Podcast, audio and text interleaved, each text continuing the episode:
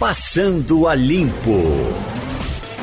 Temos hoje Romualdo de Souza, de Brasília, Fernando Castilho, aqui no, no seu quadrado, Igor Maciel também, os dois estão fora daqui do estúdio, mas estão no Recife.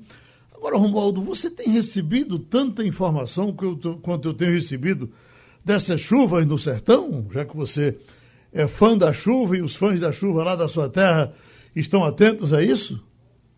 E muitas informações, recebi muitos vídeos é, que mostram que o riacho, o rio Pajeú está realmente repleto de águas e mais que isso, o primeiro riacho onde eu tomei banho lá no riacho Canabrava, no interior de Carnaíba, no sítio da Várzea da Cruz está passando por cima da ponte. Portanto, a alegria do sertanejo é generalizada. Está todo mundo saindo de casa e não é nem para romper o confinamento, não, Geraldo. É para fazer vídeo e mandar para a gente aqui em Brasília, porque os sertanejos daqui estão compartilhando vídeos, mostrando que a chuva é intensa lá no sertão do Pajeú, Geraldo. Eu não sei se passei para você, eh, se não passei, você disse para passar, você vê que coisa interessante, porque me passaram um vídeo eh, eh, colocado como Tabira, já estão dizendo aqui que foi em Brejo da Madre de Deus, e, e, e, a água vai arrebentando a ponte, carregando a ponte. E, e, os sertanejos vibrando com a vitória da água. Vai, ponte! Viva a água! Coisa mais ou menos, uma coisa de doido, rapaz. A alegria é... do sertanejo quando vê água. Então me manda esse vídeo, mas é daí que surgiu o comentário vai para a ponte que partiu, porque o povo fica contente com a ponte partida, porque o rio está cheio, Geraldo. Sei. E o que é que mais repercute hoje em Brasília, Romualdo? Hoje nós temos uma importantíssima videoconferência.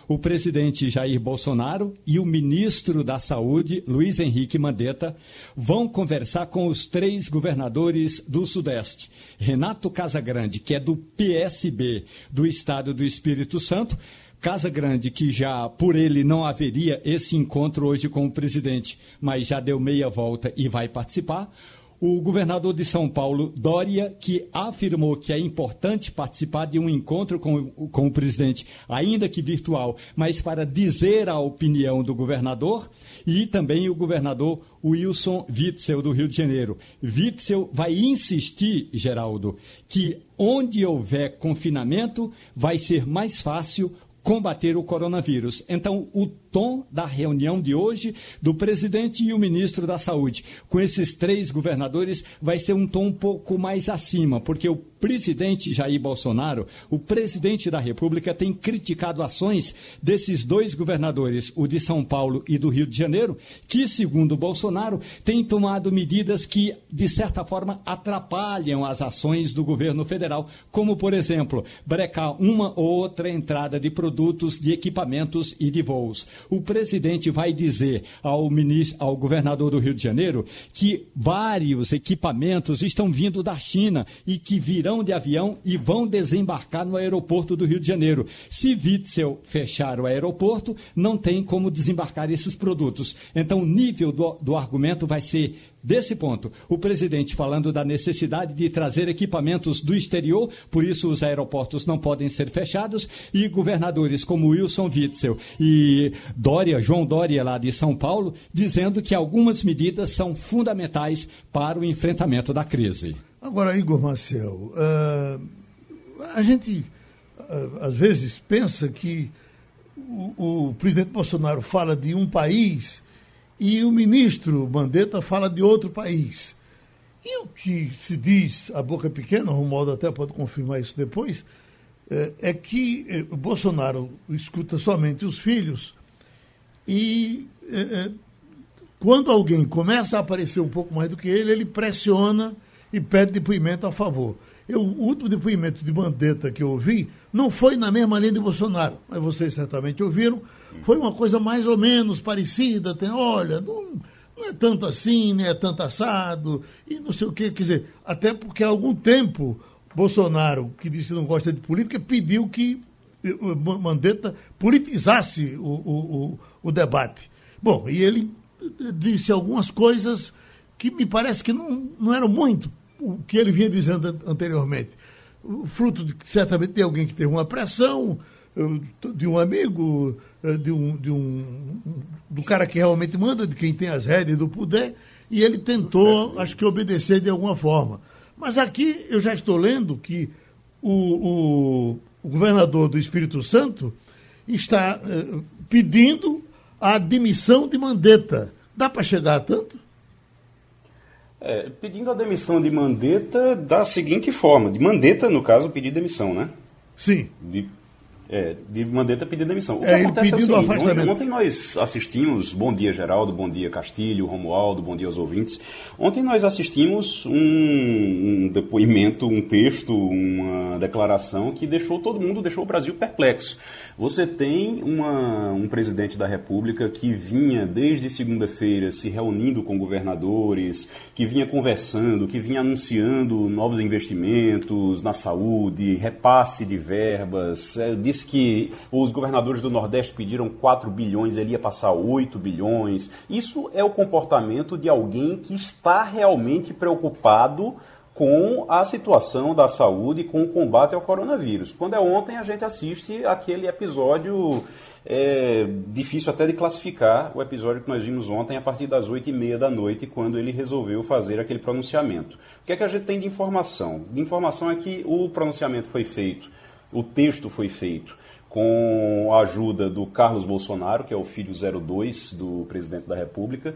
O Carlos Bolsonaro, que o presidente da República chama de meu pitbull, então daí você já imagina o tom belicoso que ele usa normalmente. E que esse texto foi feito já com uma ideia de um habeas corpus preventivo. Sabe qual é a ideia do habeas corpus, do habeas corpus preventivo? Que é o seguinte: você chega e diz, olha, eu sei que a economia vai piorar. Eu sei que com a saúde debilitada no país, tudo, com todos os problemas que a gente vai ter, a gente sabe que a economia vai parar, que a gente sabe que vai ter uma recessão. Ao invés do que estava se prevendo de 2% de, é, de crescimento do país, a gente vai ter aí 5, 6% de recessão. É o que está se falando em alguns lugares do mundo e aqui no Brasil deve acompanhar. Castilho pode falar melhor sobre isso daqui a pouquinho. Mas o que é que acontece? O Bolsonaro ele diz: olha, vou atrás de um habeas corpus preventivo. Antes que me culpem lá na frente, eu vou colocar a culpa em alguém. Então ele já começa a dizer agora que olha, a economia está ruim, a, a, economia vai piorar, eu estou dizendo que é para todo mundo ir para casa. Ele sabe que ninguém que é para a rua. Ele sabe que ninguém vai para a rua. Ele sabe que os governadores não vão deixar. Então, quando a coisa, a economia pifar lá na frente, ele vai poder dizer: a culpa foi dos governadores, não foi minha. E ele conta com a responsabilidade dos governadores para que ninguém morra. É uma aposta arriscada, mas é uma estratégia que ele está utilizando. Resta saber como é que o resto do mundo político vai reagir a isso. Agora, Luiz é, Henrique Mandetta, ele deveria sim pedir demissão, não agora, mas assim que a situação estiver contornada, porque ele foi desautorizado sucessivamente desde que começou a trabalhar nessa crise do coronavírus. Agora, Castilho, nós estamos naquela filosofia de para-choque. Se correr, o bicho pega, se ficar, o bicho come. Quer dizer, nós temos realmente essa situação dramática que eh, a economia vai passando e vai passar muito mais. Há quem diga, se eu não morrer agora pelo vírus, morro de fome mais na frente. A palavra é sua. Geraldo, bom dia. Bom dia, Igor. Bom dia, é, Romualdo. Bom dia, ouvintes da Rádio Jornal. O cenário é esse mesmo. A grande dúvida que se faz hoje é o seguinte: qual é a situação do ministro Mandetta? Ele fica, ele sai, ele vai ter a responsabilidade de, em nome do que é cobrado dele ficar no cargo? Isso a gente vai decidir nas próximas horas. Eu vou falar um pouco da minha área. Igor aí falou em torno de 5%. 5% do PIB, Geraldo, significa 350 bilhões de reais. Hoje, o ministro Paulo Guedes está falando alguma coisa de que o governo vai ter que gastar 120 bilhões com saúde e apoio a ações de manter o emprego. Esse é o quadro. O que assustou a nação e o país, e o pessoal fica muito preocupado, é o seguinte: o presidente não ouviu ninguém além de um grupo de quatro ou cinco pessoas e a gente sabe que o, o, o, vídeo foi gravado, inclusive, quase que em silêncio ou em segredo. Agora, essa coisa vai ter uma consequência na economia grave. Eu acho que o negócio é tão sério que a gente não está dimensionando ainda o valor. Claro que há uma preocupação muito grande com a economia, mas a grande dúvida que o Brasil vai fazer é o seguinte: esse é um debate que a gente vai ter que enfrentar nas próximas semanas. Essa discussão agora, levantada pelo presidente, é uma coisa que a gente vai ter que testar nas próximas semanas. O problema é que se a gente escolher o, o caminho que o presidente sugere, pode custar muito caro. Mas a gente vai ter que ver como é que vai ser esse comportamento. Eu estou no, no grupo daquelas pessoas que se assustaram com o tom e com o texto. E vamos ver, o sentimento que eu tenho é que os governadores vão reagir e nós vamos ter um enfrentamento entre o presidente e os governadores. Vamos torcer que nesse embate o bom senso prevaleça. Castilho, eu ouvi alguém me dizendo aqui pela madrugada uma coisa atribuída a, a não sei se uma conversa aberta ou sigilosa de Trump, que tem é, atitudes um pouco parecidas com relação a essa questão da economia com Bolsonaro, que Trump teria dito o seguinte, olha, se a gente fechar tudo e demorar tudo e complicar demais, pode morrer é, 3, 3 milhões por conta da, do desastre que vai ser a economia. Se a gente abrir e botar a economia para funcionar, vai morrer um milhão e meio. Então vamos escolher para que morra um milhão e meio. Eu não sei se o tom é exatamente esse, mas disseram que é uma coisa parecida com isso que está se falando pelos Estados Unidos. Olha, os Estados Unidos já são o terceiro país com maior índice de infecção. A OMS advertiu ontem que os americanos vão pagar um altíssimo preço por não estarem tomando as medidas. Nova York hoje tem, ontem à noite, tinha 28 mil pessoas infectadas. A diferença entre Nova York e, e São Paulo é que em Nova York os caras têm aonde buscar, por exemplo, respiradores. Aqui a gente está dependendo de conseguir fazer isso. Está entendendo? Esse é o grande desafio. Mas veja bem, enquanto o presidente está dizendo isso, o governador de Nova York está mandando construir hospitais. Da mesma forma que os chineses fizeram hospitais em 10 dias, Nova York vai fazer num centro de convenções um hospital do mesmo tamanho. Por quê? Porque há, um consenso internacional, Geraldo, de que isto não é um fato de saúde comum. Há um consenso de que vai custar muito caro, vai custar muitas vidas e que vai custar muito dinheiro. Alguns analistas dizem o seguinte: em 2021 o mundo não será o mesmo. Agora, enquanto Donald Trump faz isso, ele está mandando 2 trilhões para ajudar nos impactos. Então, são posições diferentes. O presidente copiou, ou pelo menos a gente entende, é que ele copiou o discurso de Trump de negação da epidemia. Isso é ruim. Agora, a gente tem que ficar muito atento, porque nós não temos a bala, as balas, né, o arsenal que os Estados Unidos têm. Eu vou dar um exemplo aqui para o nosso ouvinte entender melhor. É, quem está construindo a infraestrutura desses hospitais é a Guarda Nacional. Então, veja bem, imagina o poderio bélico, mas você pega isso, o poderio de suprimento que os Estados Unidos têm. Então, se a crise apertar lá, eles são capazes de pegar todo o suprimento médico de guerra e direcionar para o coronavírus. Isso vai dizer o seguinte: é, 500 mil respiradores. A gente não tem isso. Então, a gente seguir um caminho sugerido pelo presidente é um diferencial muito perigoso. A gente tem que ficar muito atento a isso, porque analisar o que é que vai acontecer no Brasil hoje a partir dessa declaração. Já estamos com o doutor Sérgio Barque, o professor Sérgio Barque, eh, na quarentena em casa. Professor, veja bem, na, na insensatez do discurso de ontem, foi dito assim: as crianças podem ir para a escola porque são crianças, têm boas defesas e eh, eh, não tem problema. E tem problema, porque se as crianças vão para a escola, na escola as crianças podem se contaminar e não é um nem dois casos que já se disse de criança que morreu. Bom, e essa criança que se contamina, o problema mais sério ainda é que ela se contamina na escola, vem para casa e aquele velho que está em casa, o avô, o pai, o tio, eh, recebe essa carga que ela traz da escola e lá vai o velho para as complicações que os velhos podem ter. Então, na verdade, a, a criança indo para a escola e voltando, quem vai para a rua e volta se torna um agente muito importante para ter muito cuidado com ele, porque não só com a situação dele, mas principalmente com o que ele pode trazer para casa. Isso é o que todo mundo está dizendo e que todo mundo está sabendo. Agora, eu lhe pergunto, entre a possibilidade, o senhor que um, viveu a vida inteira tratando de economia, vai morrer tratando de economia. É, é, na situação que nós estamos, uma catástrofe que pode acontecer na economia brasileira ou uma tragédia humana sem tamanho? Qual a opção que o senhor faria?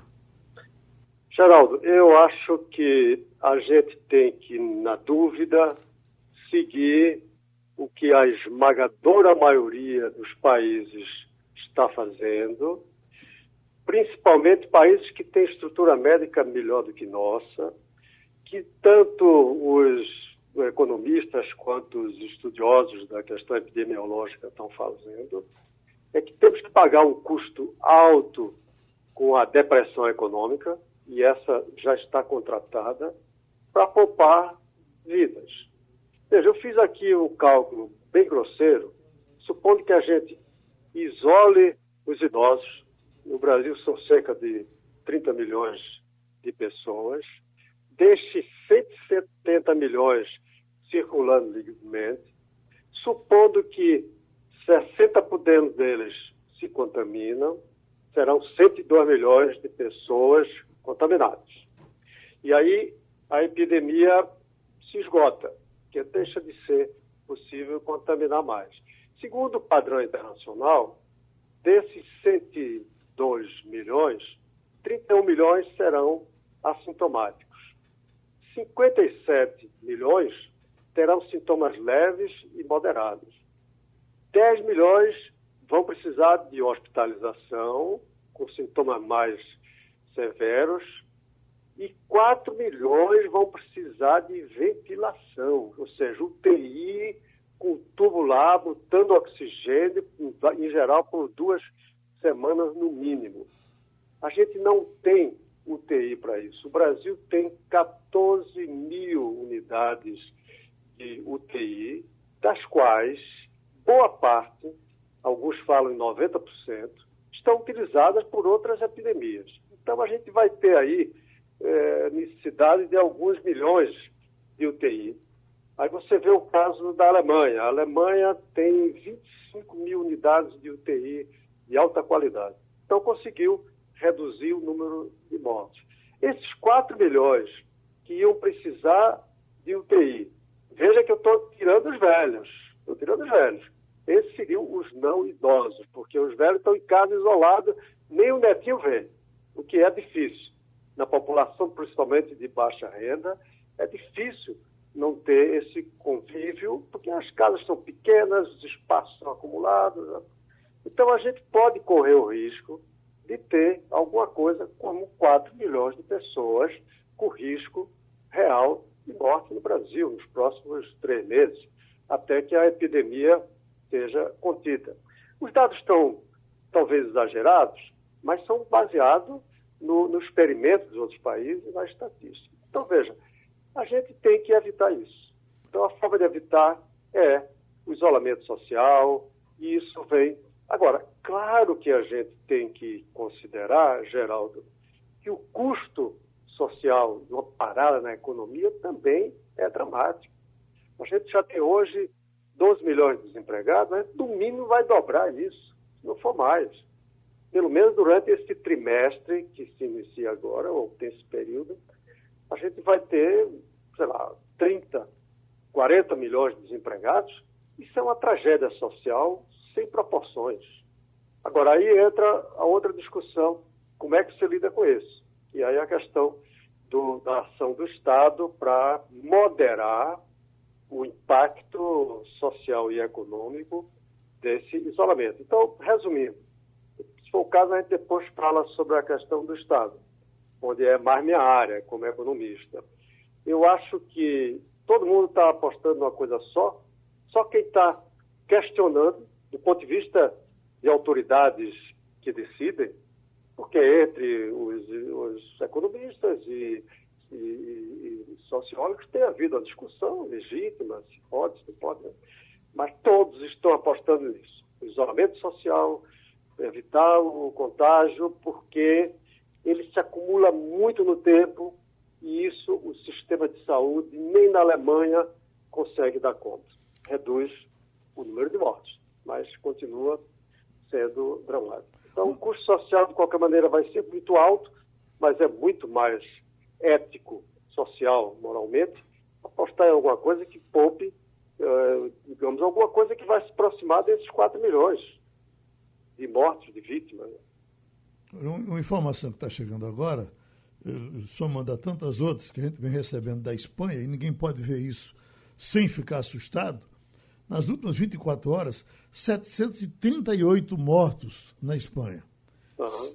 Veja, depois da, do que aconteceu, isso voltou a crescer, inclusive o volume de mortos na Itália.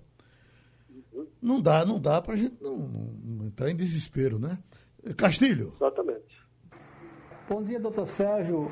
Curiosidade para saber o seguinte: é, como é que vai ser o uso é, desse dinheiro, ou melhor, o dinheiro que está sendo ofertado, né? As medidas anunciadas pelo Banco Central estão falando em torno de um trilhão. Mas a minha dúvida é o seguinte: a burocracia de contratação de empréstimo, a dificuldade de acesso ao crédito, não pode ampliar a dificuldade da empresa e do empresário para manter emprego? Como é que o senhor vê isso? Os bancos vão, de fato, poder chegar na ponta e, e ajudar a empresa? Eu acho que uma parte chega, uma parte vai chegar atrasado, mas algum efeito tem. Eu acho que a gente tem que flexibilizar os sistemas de crédito, de endividamento, tem que criar algum mecanismo de alongar eventuais pagamentos, eventuais. E o governo, de parte, já fez isso, mas não dá para imaginar que isso vai garantir que as empresas se mantenham líquidas e que tenham capital de giro suficiente, principalmente as empresas de médio e pequeno porte, não suportam, não suportam. Vão se endividar. A expectativa é que com a recuperação da economia possa vir a ter capacidade de pagamento, mas não existe, um, um, é, não existe segurança. Eu acho que nós estamos no momento de que, pela primeira vez, se toma uma decisão política de escala global e dar um cavalo de pau na economia. Para!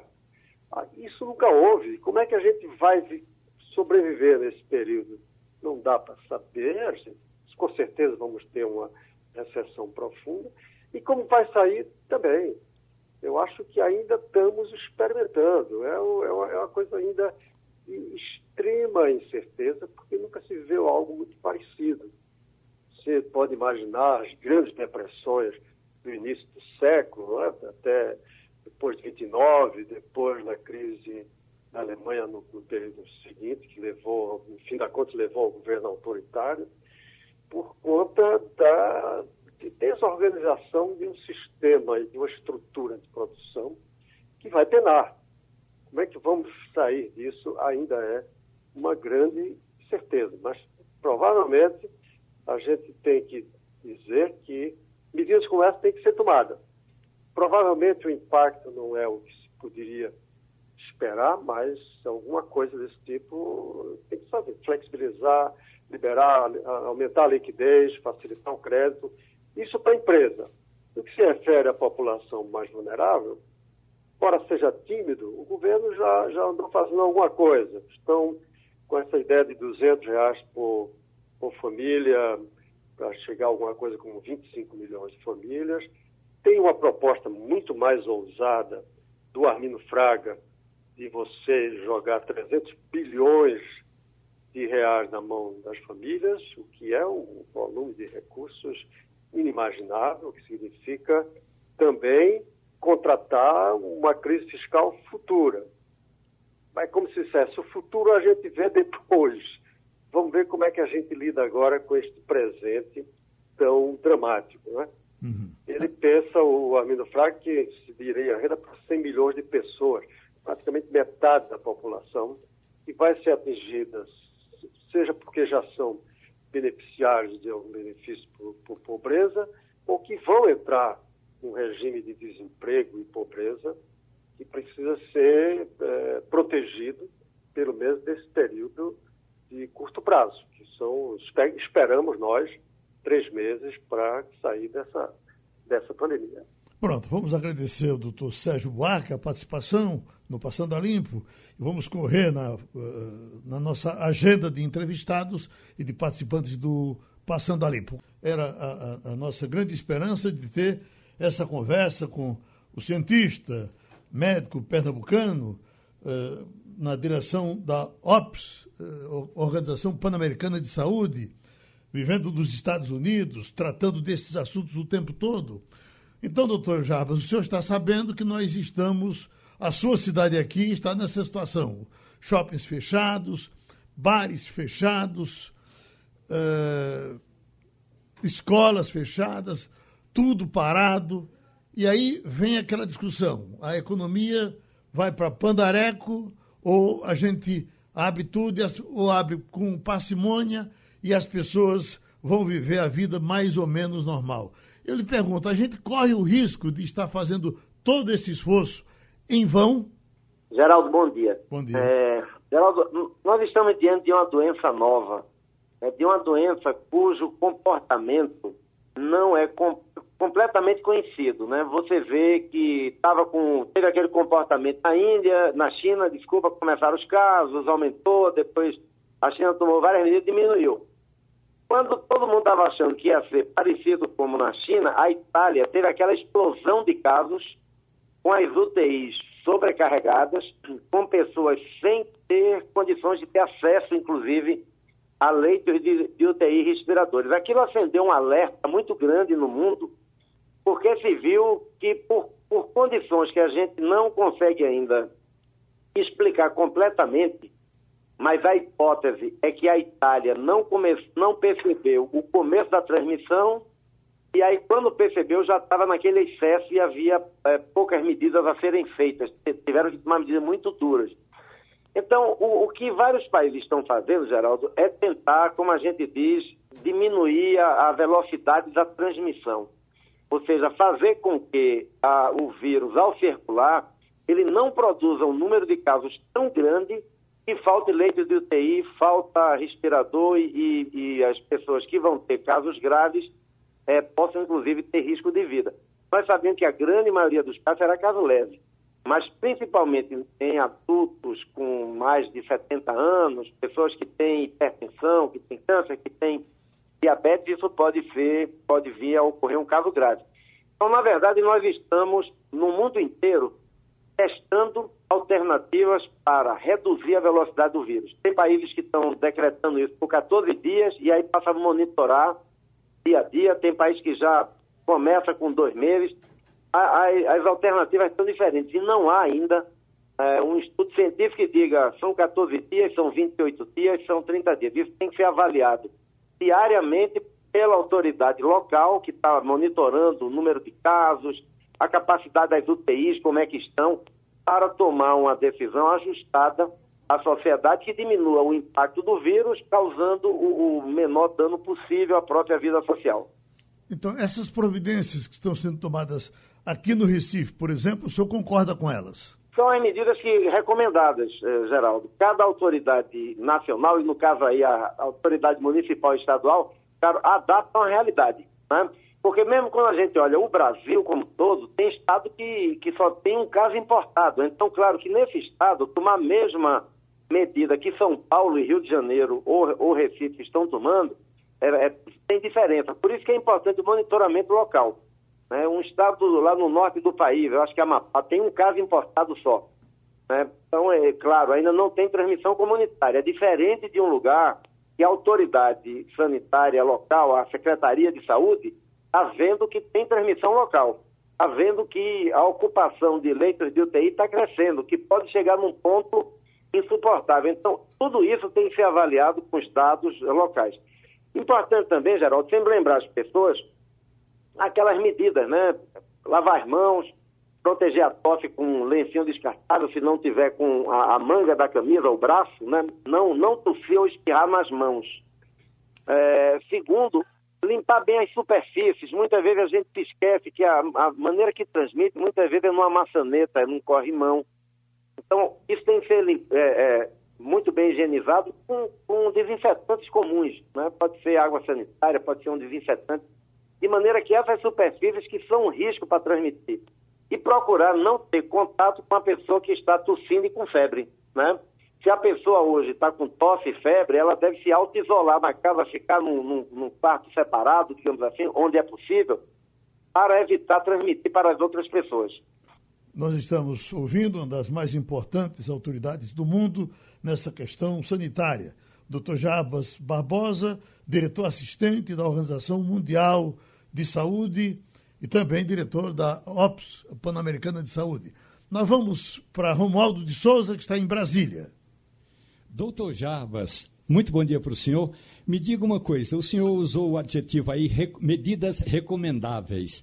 E aí, o grande embate no Brasil hoje é que há um setor no governo federal, no Palácio do Planalto, que acha que as medidas devem ser universalizadas, ou seja, a mesma medida que foi adotada pelo governador de Pernambuco deve ser adotada pelo do Rio Grande do Sul. O senhor não acha que há uma certa descontextualização desse processo todo de contaminação, doutor Jarbas? Ronaldo, bom dia. O, a avaliação tem que levar em conta qual é a realidade de cada local. Né? É, e claro que economias que são muito integradas é, é, muitas vezes é, é, muito bom que se tenha ações coordenadas. Eu vou dar um exemplo, não do Brasil, mas América Central. Todos os presidentes da América Central, nós estamos, estamos preparando uma reunião com os ministros da Saúde, eles vão ter uma reunião virtual é, hoje, porque na América Central, se um país faz de um jeito, o outro faz de outro, você tem problema. Os estados do Nordeste, provavelmente que são limítrofes, né?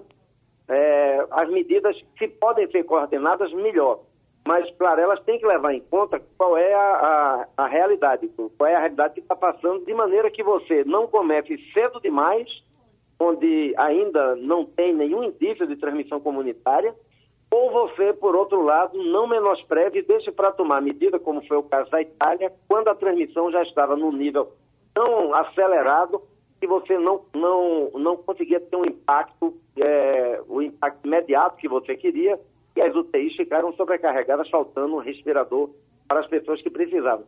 Então, essa análise tem que ser muito cuidadosa, o Ministério da Saúde, as secretarias estaduais e municipais, trabalhando de maneira coordenada para adotar qual é a melhor estratégia no momento adequado. Igor Maciel. Doutor Jarvas, a gente tem é, acompanhado, pelo que o senhor está dizendo, a gente percebe bem que não se trata de uma gripezinha, não se trata de um resfriadinho, como foi dito pelo presidente da República. Não vou lhe fazer uma pergunta em cima disso para não lhe colocar numa situação difícil, é, em relação à presidência, mas a, é, a, gente nota que é algo que precisa ser visto com muita atenção, que precisa ser visto com muito cuidado e que é sério. Então, eu queria que o senhor explicasse para as pessoas que estão nos ouvindo agora é, qual é a diferença do coronavírus, do, da Covid-19 para o, é, uma gripe normal, para um resfriado? Qual é a diferença e qual é o impacto que isso tem na saúde, na, na saúde das pessoas? Olha, a, a diferença básica, é, primeiro que a influenza é uma, é uma doença conhecida. Né? Nós convivemos com a influenza muitas décadas, é, é, séculos provavelmente. A influenza é uma doença que, que ela não é totalmente benigna. Né? Nós sabemos, aqui nos Estados Unidos se estima que por ano, por ano a, a influenza pode causar 25 mil mortes, 30 mil, 40 mil, dependendo do vírus da influenza que circula, porque todo ano varia. Mas se considera que quando você tem normalmente a influenza, os serviços de saúde não ficam sobrecarregados. Né? É, os países que têm inverno rigoroso adotam medidas para ter mais capacidade de responder quando as pessoas fazem complicações de influenza, mas geralmente se considera que é, no, muito raramente há uma sobrecarga de serviço.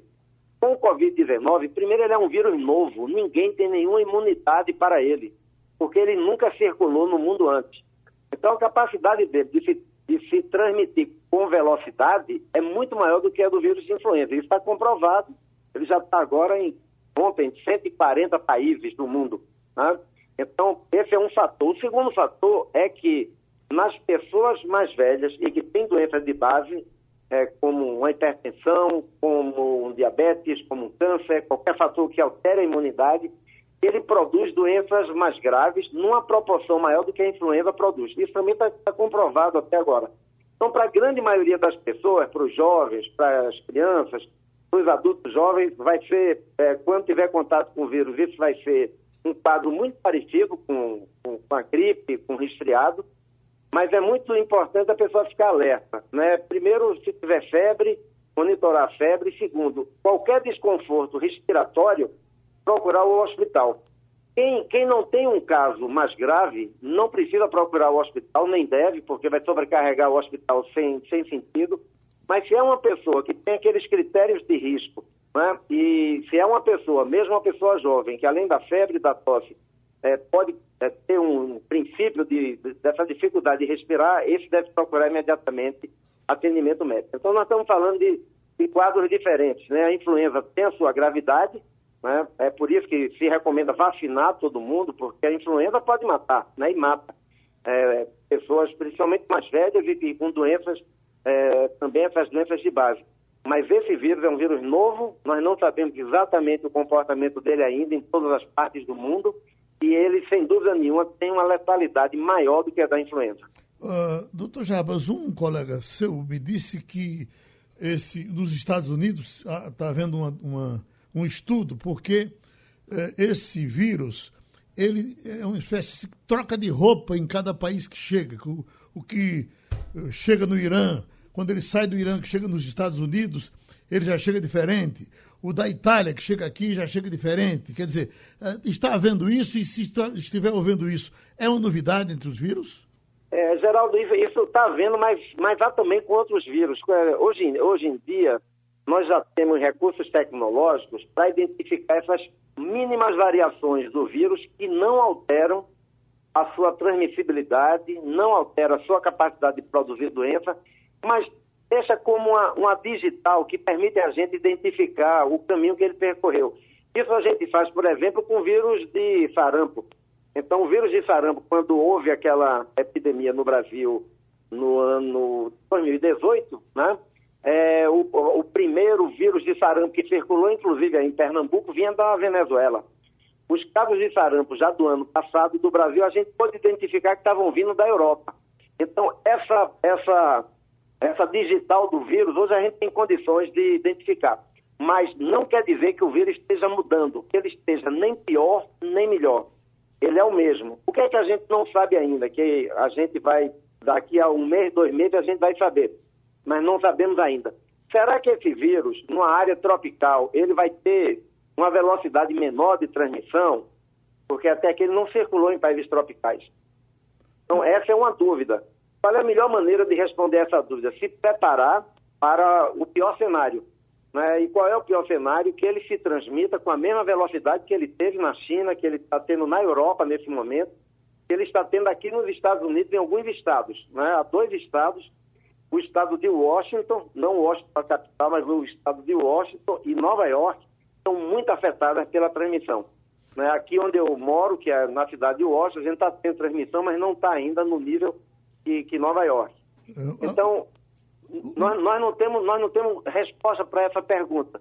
Por isso é melhor se preparar para que ele vai se transmitir, ter os serviços de saúde preparados, dos profissionais treinados, equipados, para responder a essa, a essa possibilidade. O senhor sabe que tudo que acontece nos Estados Unidos tem reflexo no mundo e aqui, ultimamente, mais há uma, uma aliança sentimental de governos. Eu lhe pergunto, o que é que está acontecendo?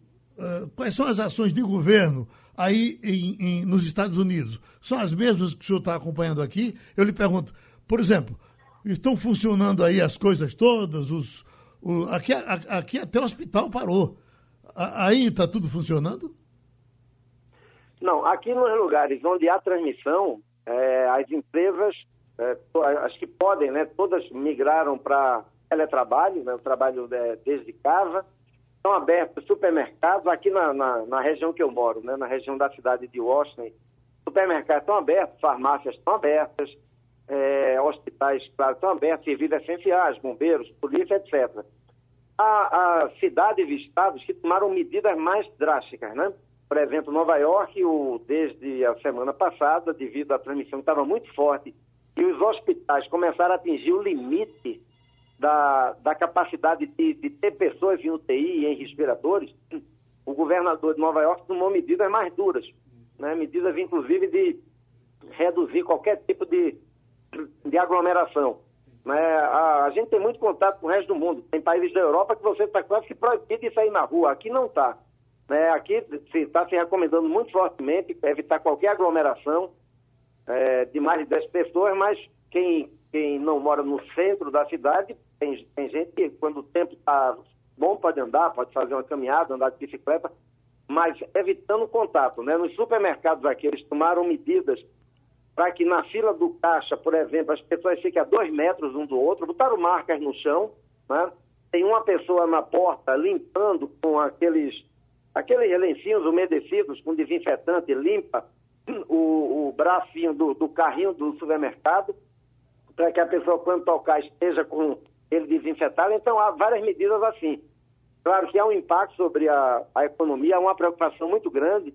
Por exemplo, há um estímulo que as pessoas peçam comida nos restaurantes para viagem, né?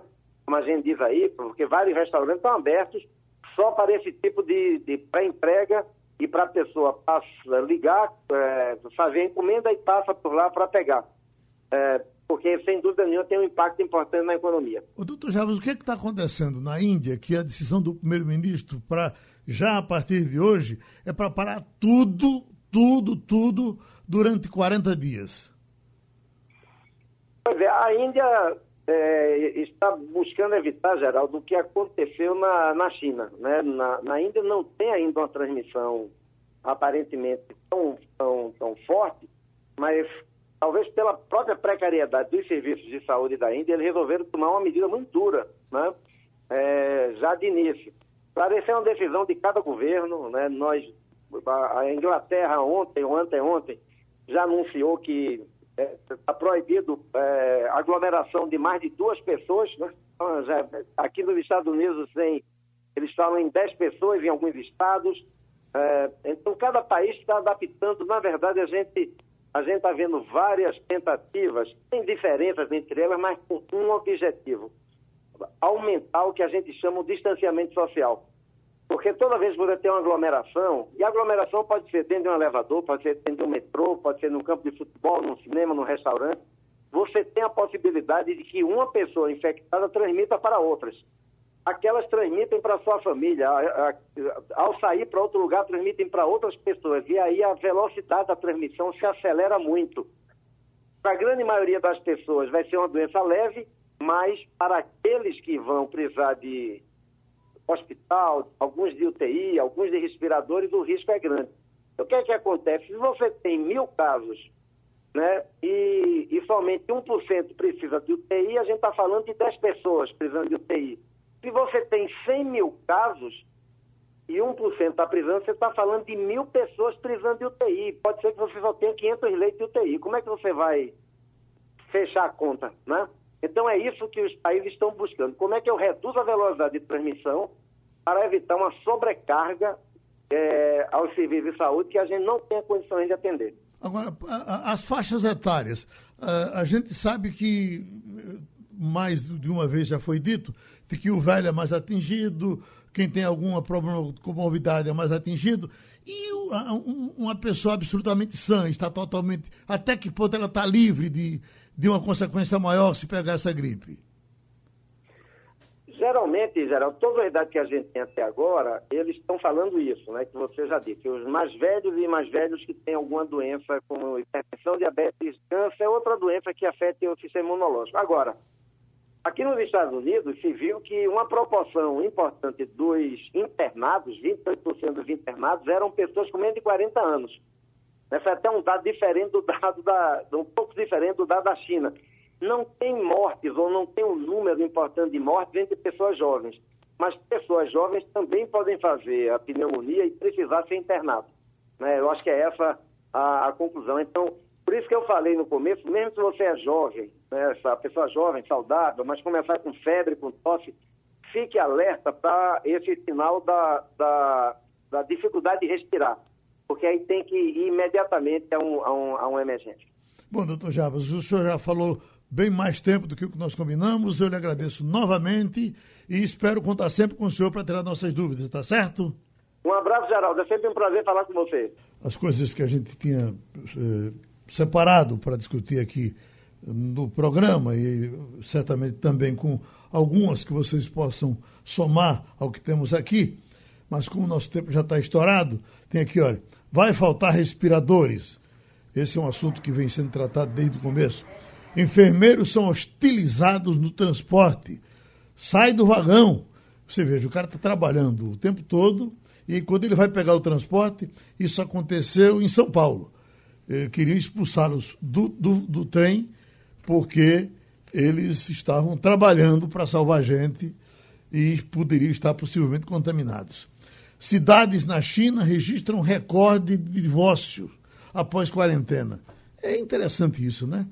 A capital província de Shuangxi, região central da China, registrou um recorde de pedidos de divórcio nas últimas semanas.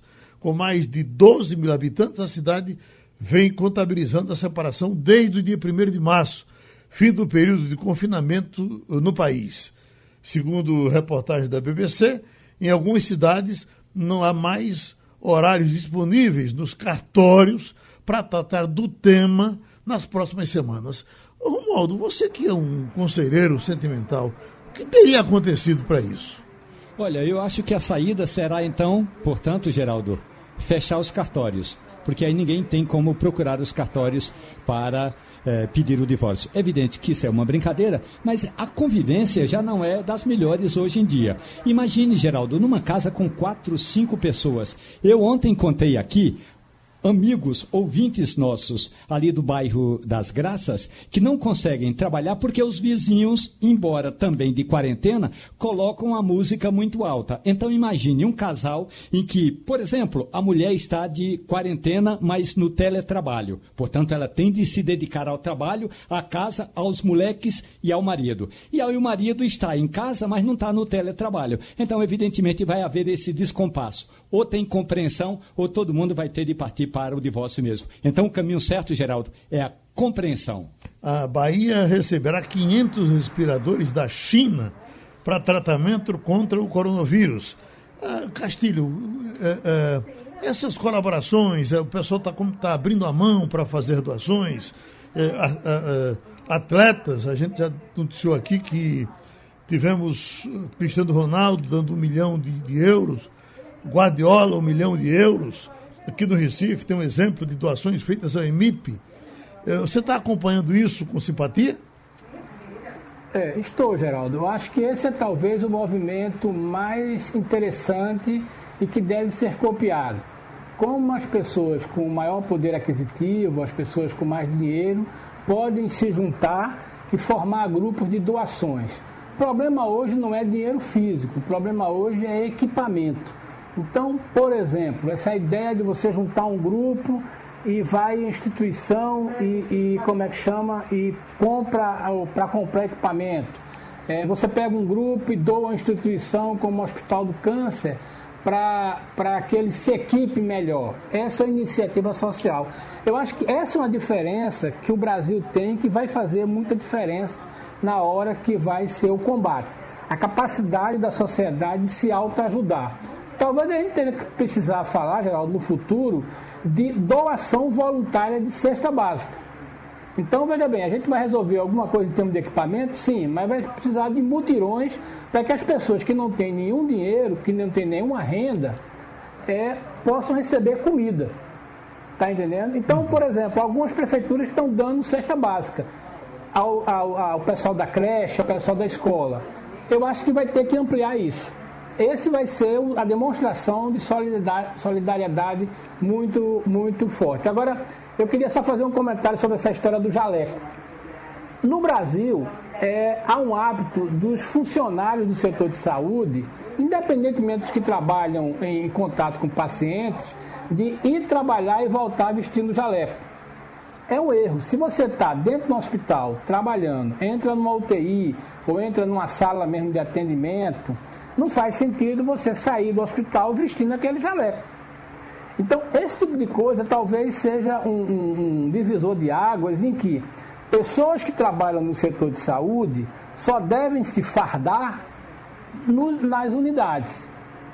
Agora mesmo no coronavírus vai ser muito mais isso. Não faz sentido você estar trabalhando no hospital, contatos com possíveis pessoas, é, e vai para casa e volta para casa de jaleco.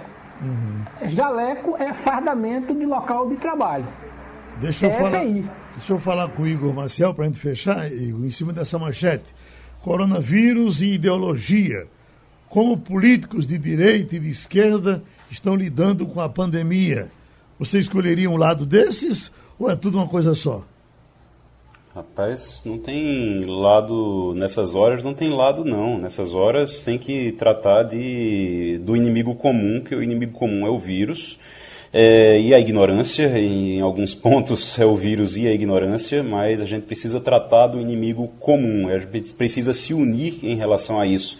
É, o que a gente tem nesse momento é, inclusive, estou vendo aqui notícias de que a ala militar é, do governo foi contra o discurso de, de Bolsonaro. Eles chamam, inclusive, alguns deles chamam de discurso de ódio de Bolsonaro e eles estão muito preocupados com a reação dos governadores porque havia, o, nesse caso, é, nessas reuniões que estão acontecendo desde segunda-feira, havia o dedo dos militares. Foram os militares que orientaram Bolsonaro, pressionaram mesmo ele internamente para que ele conversasse com os governadores, porque não dava para continuar numa guerra divididos daquela forma como nós estávamos. E agora ele procurou e depois acabou fazendo aquele discurso ontem à noite. Vamos esperar para ver como é que vai ser essa reunião de hoje com os governadores do Sudeste. Né? É, é, essa, esse depoimento que saiu também eh, teve muita repercussão do comandante eh, do Exército, eh, no mesmo, quase, acho que do mesmo dia, não sei se foi um dia antes, mas praticamente no mesmo dia que o Bolsonaro dia, fez o dele. Será? Antes. Foi um dia antes, foi? Pouco, pou, poucas horas antes, Geraldo. Poucas assim, horas. Será que já é uma forma de, bom, mais ou menos sabendo do que aqui ia sair, vamos fazer uma coisa aqui mais, mais leve, que foi assim o depoimento do comandante do Exército, Igor? Na verdade, na verdade, não. O que acontece é que o comandante do Exército estava entendendo que existia também uma melhoria nas relações do presidente com os governadores, com os outros poderes também, e ele estava naquela mesma sintonia. O que acontece, foi feito um pouco antes, o que acontece é que ele foi extremamente surpreendido também pelo que o Bolsonaro disse naquele pronunciamento. Foi um pronunciamento realmente que assustou, pegou, deixou todo mundo perplexo, inclusive os militares. Os militares que agora estão realmente dentro do governo mesmo, eles não aprovaram o pronunciamento. Dentro do, do governo, o que se fala é que apenas a ala ideológica, aquela que é muito ligada ao bolsonarismo, muito ligada ao, ao Olavo de Carvalho e por aí vai, somente aqui, essa ala é que apoiou. O resto do governo ficou contra o texto que foi lido ontem pelo presidente Jair Bolsonaro. Ok, amigos, tem muita coisa ainda daqui para frente, mas terminou o Passando a Limpo. Passando a Limpo.